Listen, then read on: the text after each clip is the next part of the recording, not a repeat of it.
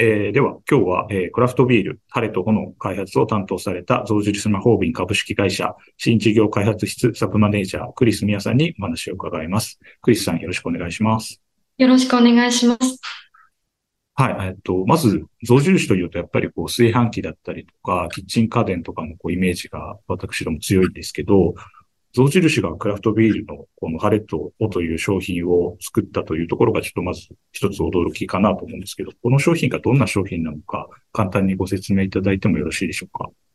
はい。あの、お客様からも驚きの声をたくさんいただいてるんですけれど、えっと、まさに、まあ、象印マホビンは、炊飯ジャーの生産を多くしている会社でして、えっと、炊飯ジャーを開発するために、多く試験でたくさんご飯を炊いています。で、そのご飯を原料として、えー、作ったクラフトビールです。なるほど。結構やっぱ、あの、開発にあたって何回も試作というか、いろんなこう、炊いて、確かめてみたいな作業を結構繰り返したりさせてるわけですよね。もう毎日しておりまして、あの、一つのモードに対してそれが正しく再現されているかとかですね、より美味しいご飯を作るためにはどうすればいいかっていう調整の炊飯も毎日しているというふうに聞いています。うん。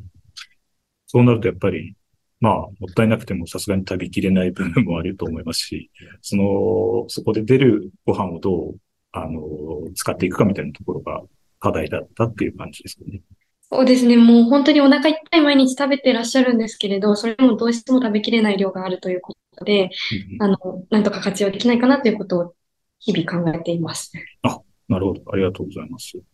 で、えっと、このクラフトビールをその、あの、お米、使っ、炊飯の試験で使ったお米を、まあ、原料として使っているということなんですけど、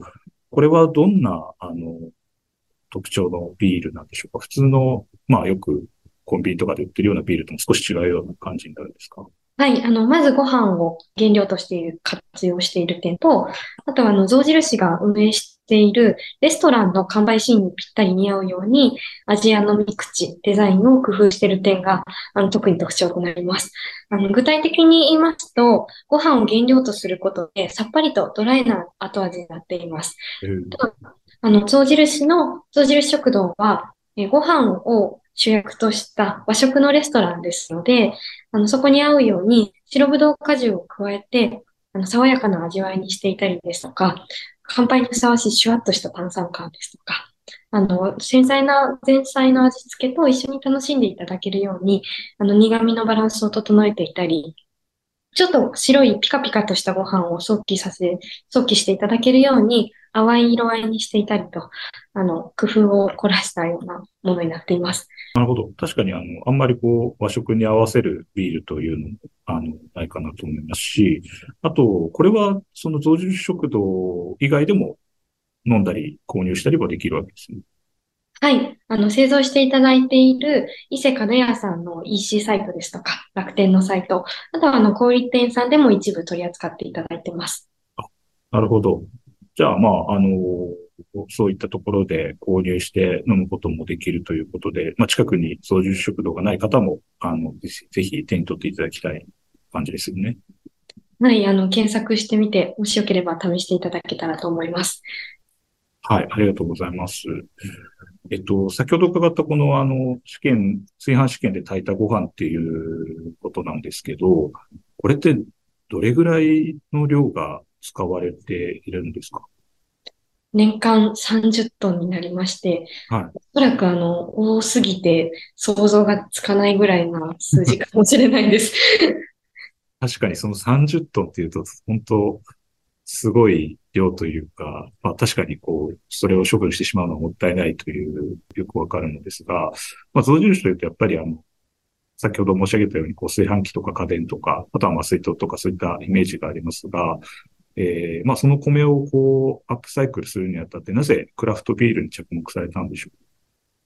う？はい。あの、今までも決して捨ててはなかったんです。あの、堆肥にリサイクルはしてたんですけれど、なるほど。はい。ただまあ、リサイクルにも費用がかかりますし、うん、あの、こうやってご飯が大量に出てるっていうのは、ある意味単一の原料がたくさんあるという状況ですので、はい、何か、あの、売れるものになるのではということは考えていました。はい2020、21年ですね。には、あの、その第一弾として、除菌ウェットティッシュを作りました。えー、これは、えっ、ー、と、ご飯を発酵処理して、エタノールへとアップサイクルさせて、えー、そのエタノールを使って除菌ウェットティッシュにして販売していました。で、はい。あの、その中で活動していると、あの、他にもあの、フードロスに取り組むシンガポールの、えスタートアップのクラストジャパンさんというところと出会いまして、あの、クラフトビールにアップサイクルしすることを、あの、先方から提案していただいて、このビールの企画が始まりました。なるほど。まあ、アップサイクルというと結構最近よく聞くというか、トレンドのキーワードの一つでもあるのかなと思うんですけど、まあ、こう本来、こう捨てられるはずのこう廃棄物に、まあ、デザインとかアイデアとか、新しいこう付加価値をつけて、こう、新しい商品にこう生まれ変わらせることかなと思うんですけど、操縦士さんとしては結構商品のアップサイクルみたいなところには2021年のそのレッドティッシュの頃から結構しっかり取り組んでいらっしゃったんですね。まあ、2021年からやっと始めたと言いますか、はい、あの、なんとかしなければいけないという思っていたところに、あの、そちらもあの、ソリューションをお持ちのファーメンステーションさんという、はい、えー、エタノールにすることができる企業さんがいらっしゃって、うん、あの、ご一緒していると、やっぱりあの、まあ、これはいいあることだよねと、まあ、社内外からも評価をいただいていましたので、あの、ぜひ続けたいと思っておりまして、その流れの一つとなります。なるほど。ちなみにこの、ご一緒された、あの、クラストジャパンさんというのはどういった技術というか、どういった会社なんでしょうか？はい。クラストジャパンさんは、フードロスを、あの、ビールですとか、ノンアルコール飲料にアップサイクルできる、はい、あの、レシピをお持ちの会社さんとなります。あ、なるほど。はい。クラストジャパンさんで、あの、自ら醸造されるというよりも、あの、原料を運ぶのにもエネルギーがかかりますので、あの、近くの醸造先ですとか、飲料メーカーを探されて、あの、そちらも、あの、ご紹介していただいて、あの、全体のアドバイスをしてくださるような関わり方をしてくれるような会社さんです。なるほど。じゃあ、その実際の製造に関しては、以前、伊勢門屋さんの、えー、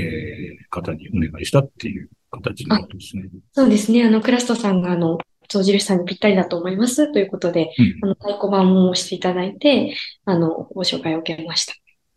なるほど。ありがとうございます。多分、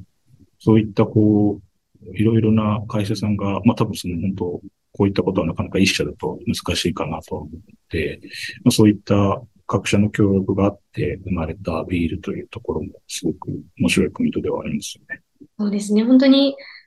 意義があることですけど、なかなかそういった新しい商品、私たち知見もないですし、うん、あの、本当に他の会社がないとこの領域の授業はできないのかもしれないなというのは日々感じております。そもそもこういった食品とかっていうもの自体を作ってはいらっしゃらないんです作ってはいないですね。取り扱いに関しては、あの、ホームベーカリーの粉ぐらいはあるんですけど、どはいほ。ほとんど初心者だと考えていただければと思います。ちょっと実際のその、あの、開発に関しても伺っていければと思うんですけど、3社で進めていったこのクラフトビールの開発なんですが、実際の開発は、あの、すんなりこう進んでいったんでしょうか？ウェットティッシュで一度、まあ、競争事例がありましたので、なるほど。すんなりいくかなと思ったんですけれど、あの、ただ、まあ、今回も実現まで決めることが多く、また新しく経験することも多く苦労しました。えっと、まあ、そうそうですね。まあ、私たちもビールの専門家でもないですし、あの、先ほどお話しした通り、食品を扱うこともほとんどありませんでしたので、まず何を決めればいいのかということがわからないのと、ただ関わっていただく方とどういう会話をすればいいかっていうこ言葉も揃わないものですから、あの、言葉の意味をお互い一緒に理解していくっていうことも難しいところかなと思いました。クリスさん自身もまさか自分が象印に入社してビール作ることになるとは思わなかったんじゃないですか？思ってないですし、出来上がってみると、こんなに幸せなことはあるのかと思ってます。なるほど。なんか、はい、あのー、これって結構その、ななんていうんでしょう、本当全部が手探りというか、新しい、あのー、経験だったのかなと思うんですが、こう、開発にあたって、こう、一番頭を悩ませたポイントといいますか、はい、あの、まあ、関わっている会社が多い分、いろいろ調整とか大変なこともあったのかなと思うんですけど、その辺はいかがです？かはい。あの、本当にプロフェッショナルな方々に関わっていただいたと思っています。はいえーただまあ、本当に象印食堂のお客様に提供するビールっていう企画のコンセプトの筋を通すことが一番大変だったというふうに考えています。あの、醸造所の伊勢門屋様も、あの、たくさん素敵なビールを出されていて、まあ、その中でも、どう私たちのビールがあるべきかっていうことと、あとあの、スタートアップのクラストさんの、あの、ストーリーと関わっていくか、あの、クリエイティブで誘おうとしてくださった会社様も、あの、素敵なクリエイティブを作っていただいてるんですけれど、あの、そのシーンに合わせるためにはどうそれを選んでいくかというところですね。あの、まあ、それぞれプロフェッショナルの方の意見を聞いて、えっと、素晴らしいんですけど、こう違うんですっていう、その意思疎通を、あの、測っていく、あの、全体の認識合わせをしていくというところが、あの、かなり苦戦したところだったかなと思っています。うん、なるほど。まあ、それぞれ皆さんプロフェッショナルですし、まあ、伊勢門屋さんもクラフトビール長年やってこられてるので、それこだわりもあるかなと思いますし、やっぱりいろんなそれぞれの思いみたいなのを一つの方向に集約していくみたいなところは結構大変だったんですよね。はい、あの、伊勢門屋さんも国内で唯一あの、世界で一番古いビールコンテストってすごく意味あるビールコンテストで、あの、連続受賞されているようなビール会社の、あの、本当に、本当に技術力が高い、あの、メーカーさんで、えっ、ー、と、そこに対して失礼かもしれないですけど、あの、初心者にこう、意見をしていくっていうところが、あの、非常に心苦しくもあり、まあ、緊張しながら日々お話ししてたと言いますか、あの、大変だったなと思っています。え、じゃあやっぱ結構いろんな試作のビールとかもその時に飲まれたりとかされたんですはい。あの、伊勢門屋さんはアメリカンスタイルのクラフトビールを作ってらっしゃる会社さんです。あの、アメリカンスタイルというスタイル自体私も初めて知ったのですが、あの、アメリカの食事って結構ジャンキーなあの、お料理に合わせるような、あの、ビール、もしくは、あの、ビールが主役で、あとはスナックとかを、あの、やられてる会社さんで、あの、そこに対して、あの、和食と一緒にこう、ペアリングしながら飲んでいただくためにはどうあるべきかっていうことを、あの、まあ、すり合わせると言いますか、やっぱり少しちょっと苦味も穏やかめにしていただいたりですとか、うんうん、あの、乾杯に向けて、あの、シャンパンっていう違うお酒のあの事例を出しながらお話しさせていただいたりですとか、うん、あの、そういったところがすごく難しかったなと思いました。えっ、ー、と、クラストさんに関しては、それぞれの会社の座組をどうしていくかですね。そのイメージを、えっ、ー、と、まあ、議論しながら、時には、まあ、こちらで図を作って、こういうことですかねっていう確認をしたりですとか、あの、お金の流れ、物の流れ、人の関わり方について、あの、できるだけ、あの、認識に相互がないように納得できるような形で、あの、すり合わせていくっていうことが、あの、そうですね、工夫した点だったかなと思います。なるほど。なんか、すごく、こう、まあ皆さん、こう、まとめていくっていうところはすごくいい経験をされたのかなと思うんですけど、なんかクリスさんがこう一番こだわったポイントという、ポイントだったりとか、まああとそのビールの味としてなんかここは譲れないじゃないですけど、なんかそういったのもあったんですか？いや、もう本当に皆さん素晴らしい方なので、えっ、ー、と、それぞれの方の考え方を理解するというところでしょうか。うん、あの、本当に対話だと思うんですけれど、あの、プロフェッショナルな、その、お仕事を、えー、活かしていただきながら、ただ、その、すべての判断は、その、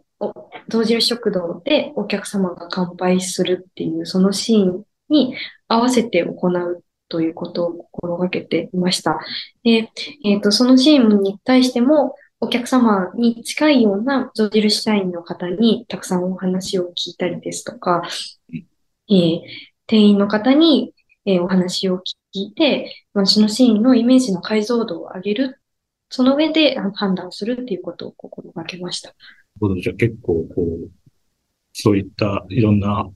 社員とか現場の方々へのヒアリングとか、あとやっぱりじゃあビールとかの勉強も結構されたんですかね？あ、そうですね。あの、初心者なりに、あの、勉強しようと思いまして、うんあの、インターネットを使って専門用語を理解しようとしたり、クラフトビールに詳しい友人に、あの、専門店に連れてっていただいて、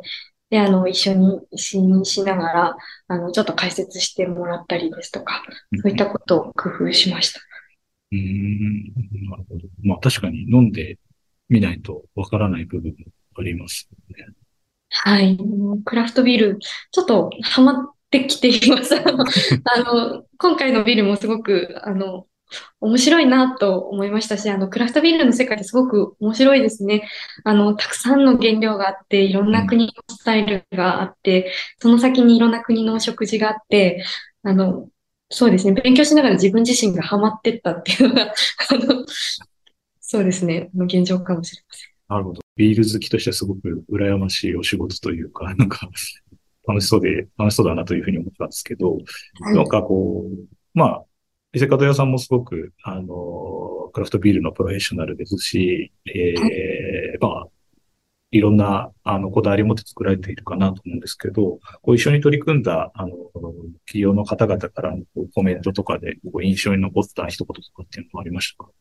はい。あの、直接、あの、普段商談をしている伊勢門屋さんの方ではなくて、あの、関わられているあの、広報部隊の方から、あの、たくさんの方にこの活動をしていただけたら嬉しいですねって、あの、リリース後に、あの、コメントいただけたことが、あの、嬉しいなと思いました。あの、やっぱりストーリーも理解していただいた上で、お取引の関係だけではなくて、あの、関係していただいている方が、まあ、企画の意義を感じて、あの、前向きにあのチームとして取り組んでいただいているっていうところが、なんだかすごくあの嬉しいなと思いました。うん、そうですよね。やっぱこう、企画の背景というか、ストーリーを知った上で飲むとやっぱり違うかなと思いますし、こう、やっぱ意味とか意義とか、なんかやっぱ共感が問われる時代でもあるかなと思って、なんかそういったコメントをもらえるとすごく、なんだろう、モチベーションにもなりますし、やりがいもありますよね。はい、あの、純粋に美味しいというコメントも、あの、すごく嬉しいなと思っておりまして、あの、パッケージもあの、表面ではアップサイクルはほとんど感じられないようなパッケージにしてあるんです。やっぱりまずビールとして好きになっていただきたいっていうところがあって、で、あの、裏のストーリー文を読んで、うん。あの、あ、こんなことを考えて作ったビールなんだなって、あの、二度美味しいと言いますか、はい。そこでも楽しんでいただきたいなと思っていまして、うん。まずそのビールとして純粋に好きになってくれたっていうのも、あの、嬉しいなと思いますし、やっぱり伊勢門屋さんが素晴らしいなと思います。そうですね。確かにちょっとあの、音声なので、あの、後でちょっとネットで聞いてくださってる方は写真見てもらえればと思うんですけど、こうパッケージもすごく、なんて言うんでしょう。素敵というか、なんかこう、はいこれはあれですね、米の一粒を表現しつつっていう形なんですかね。はい、あの、パッケージ、あの、表面黄色い、あの、コンセプトの図形があると思うんですけれど、はい。あの、全体のコンセプト文として、これもあの、クリエイターさんが初めにコンセプト文を作ってくださっていて、はい。あの、一滴への思い、一粒への思いっていうコンセプトが、あの、私たちの企画の背景にあります。うん。あので、あの、図形も一滴の水の雫のイメージと、あの、下にお米のイメージした丸い図形があって、その上に晴れとほっていうデザイナーさんが手書きで書いてくださった、ちょっとあの、ワクワクとするような。ポップな書体を載せています。なんかやっぱこの辺でもこう伝わってくるものがあるので、なんかすごく変にこう、し商売っぽくないというか、すごく素敵なデザインだなと僕もあの拝見して思いました。はい、あの、本当に乾杯のシーンで、あの、見た目からも、あの、楽しいような雰囲気があって、であの、すっとその後にストーリーが入ってきたらいいなと思って作っています。晴れとほのあの商品名なんですけど、これはなんか由来というのはあるんですか？はい。あの、シーンと、あとはこのストーリーを想起させるようなものが良いなと思って設定しました。まずあのシーンとしては、象印食堂が晴れの日のお食事を提供するようなレストランですのでうん、晴れの日の乾杯に使っていただきたいなという意味合いで、あの、晴れの字を使ったことと、あとはあの、ほの字は稲穂のほの字ですね。うんあの、ご飯から作っているっていう意味をあの感じていただけるように、晴れとほという名前にしました。なるほど。お米のその穂と、あと晴れの日をかけて、晴れと穂になったわけですね。はい。うん、なるほど。まあ、あの、そういった形で、あの、開発が進んでいったこの晴れと穂なんですけど、えっと、発売というのはいつされた形になるんです？かはい、あの、6月20日にリリースをして、6月21日から販売を開始しました。なるほど。発売後の反響というのはいかがでした？はい、あの、提供している象印食堂でも、あの、大阪と東京と2店舗あるんですけれども、あの、1ヶ月の販売数量を1週間で達成するなど、まあ、想像以上に反響があって驚いています。あの、店員の方や、あの、店長をはじめとしてお店の方にも、あの、積極的にお勧めしていただいているみたいで、あの、好評でお客様にも勧めやすいって、あの、コメントもいただいておりまして、あの、そこも一つ嬉しかったポイントでした。うん、うん、なるほど。えっと、ちなみに増住食堂でも、この瓶でご提供されてるって感じなんですね。はい。あの、本当言えばですね、えっと、缶の方が保存期間も長くて、販売はしやすいんですけれども、やっぱりあの、コンセプトが象印食堂でのあの提供が一つ元になってますので、あの瓶にこだわったところもこの企画で、えっと、そうですね、こだわったところでした。あ、なるほど。でも結構この1ヶ月の販売目標1週間で達成っていうのすごいなと思うんですけど、なんかこう、普通の象印食堂に行けない方は、えっ、ー、と、サイトから先ほど購入できると伺いましたが、なんか、はい、あの、象印食堂じゃなくて自宅で飲まれる方は、なんかどんな風に飲んでほしいとか、どういう食事と合わせてほしいとかっていうのがあります？そうですね。ぜひ、まずあの、ビールだけではなくて、お食事と味わっていただけたら嬉しいなっていうのが一つ思いとしてあります。で、えー、っと、そうですね。もう本当に家庭料理と飲んでいただけたら嬉しいなと思います。あの、和食、洋食問わずですね、あの、和食をもとイメージして作ったんですけれど、意外と洋食にも合うねっていうような、あの、コメントもいただいておりまして、あの、普段のお食事に一つプラスして、あの、ちょっとその場が華やかになったらいいなと思っております。うん。ありがとうございます。まあ、すごくこう、今の話を伺ってると、なんかたくさんこう、なんでしょう。学びがあった開発だったのかなと思うんですが、えっ、ー、と、クリスさんがこの晴れとこの開発の中でなんか学んだことだったりですとか、あの、ご自身だったり、こう、チあの、制作チームの、こう、みんなの成長みたいなところっていうので感じていることは今ありますそうですね。あの、複数領域のプロフェッショナルの方々とお仕事をするのは、あの、情報の共有やすり合わせが大変ですが、とても楽しいということですね。えっ、と、関わっていただいた社内外の皆さんの専門性が集まって、あの、自慢な商品になったと思っています。あの、私自身の仕事ぶりはまだまだかと思っていますが、あの、このように素敵な方々とチームになって商品やサービスを作ることも今後もできたら良いなというふうに思っています。なるほど。これ、どうでしょう。第2弾じゃないですけど、そういう違う味をにチャレンジとかそういうのもご検討されてたりするんですか？はい。あの、今はセカンドロットの、あの、実現に向けて、あの、まあ、原料をこう送ったりとかですね、あの、実務的なことをしているのですが、やっぱりあの、もっと、本当にあの素敵なデザインもたくさんいただいてますし、うん、あの、季節の食材を使ってあの出すとかですね、あの、もっと他のビールもできたらいいなと思ってます。あとはあの、伊坂土屋さんが得意な領域のあのビールもいつか出せたらいいなというふうにも思っております。うんうん。まあでもあれですよね。多分ビール、麦じゃなくて米使うと、やっぱりなんか、あの、少し味も変わったりとか、なんかいろいろ特徴が出たりとかするもんですよね。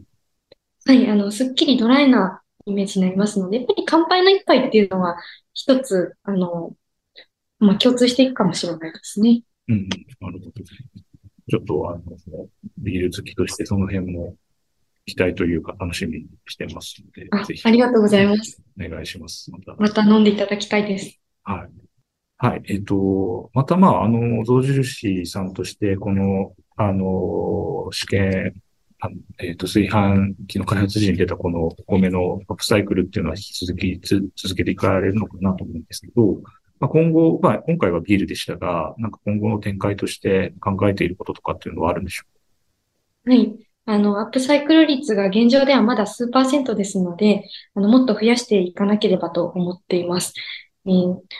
除菌ウェットティッシュの協業先であるファーメステーションさんや、今回のビールの協業先であるクラスト社さんだけではなくて、まあ、また伊勢方屋さんだけでもなくて、別の協業先も模索していくなど、アップサイクル率を高めるために、あの、今後、あの、検討と活動を進めていきたいと考えています。なるほど。じゃあ、まだまだ、なんか、新しい可能性といいますか、あの、